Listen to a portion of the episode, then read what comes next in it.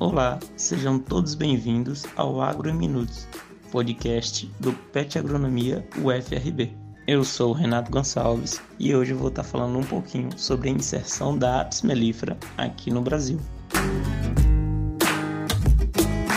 A história da apicultura teve seu início com o povo egípcio, há cerca de 4.400 anos atrás.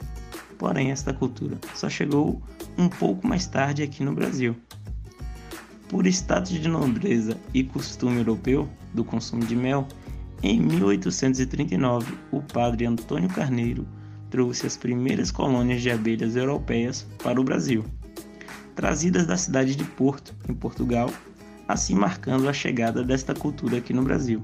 De início, diversos problemas surgiram, como a falta de rusticidade das abelhas, pois com a apis europeia é adaptada ao clima frio, acabou não se adaptando muito bem no país.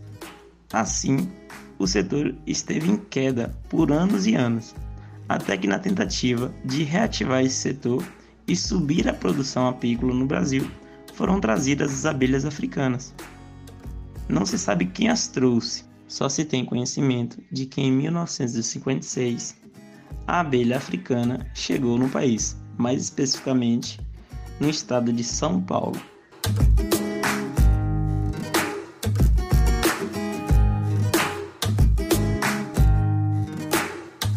Já em 1957, houve a hibridização das duas espécies, que é a mistura da abelha europeia com a abelha africana. E algumas teorias surgiram especulando de como, de como houve o surgimento da abelha africanizada.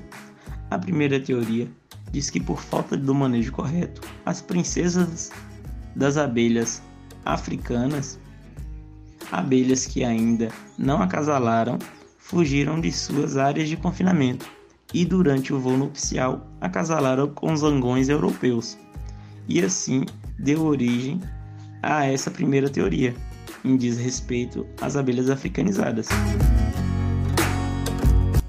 Já a segunda teoria é de que uma princesa europeia tenha acasalado com zangões africanos durante o voo nupcial visto que não são necessariamente os zangões da colmeia que copulam com a princesa durante o voo nupcial.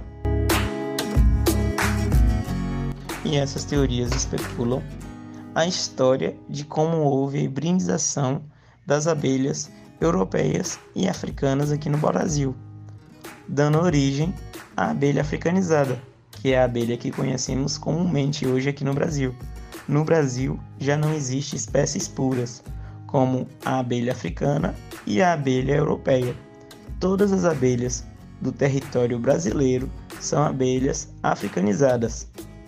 Abelhas essas ditas híbridas.